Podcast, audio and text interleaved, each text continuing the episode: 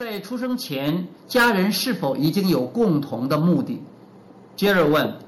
既然我们的关系是永恒的，那么对于和父母或小孩的互动，我们是否有特定的目的，或者大家都差不多呢？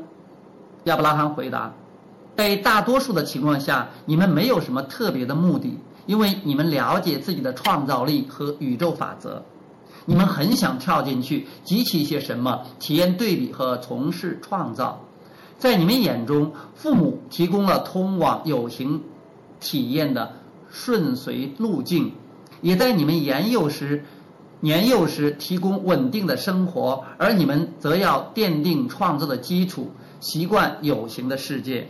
你们心中最强烈的意念就是要进入有形的身体，沉浸在对比中。因为你们知道，对比才会让你们尽力思索和享受生命。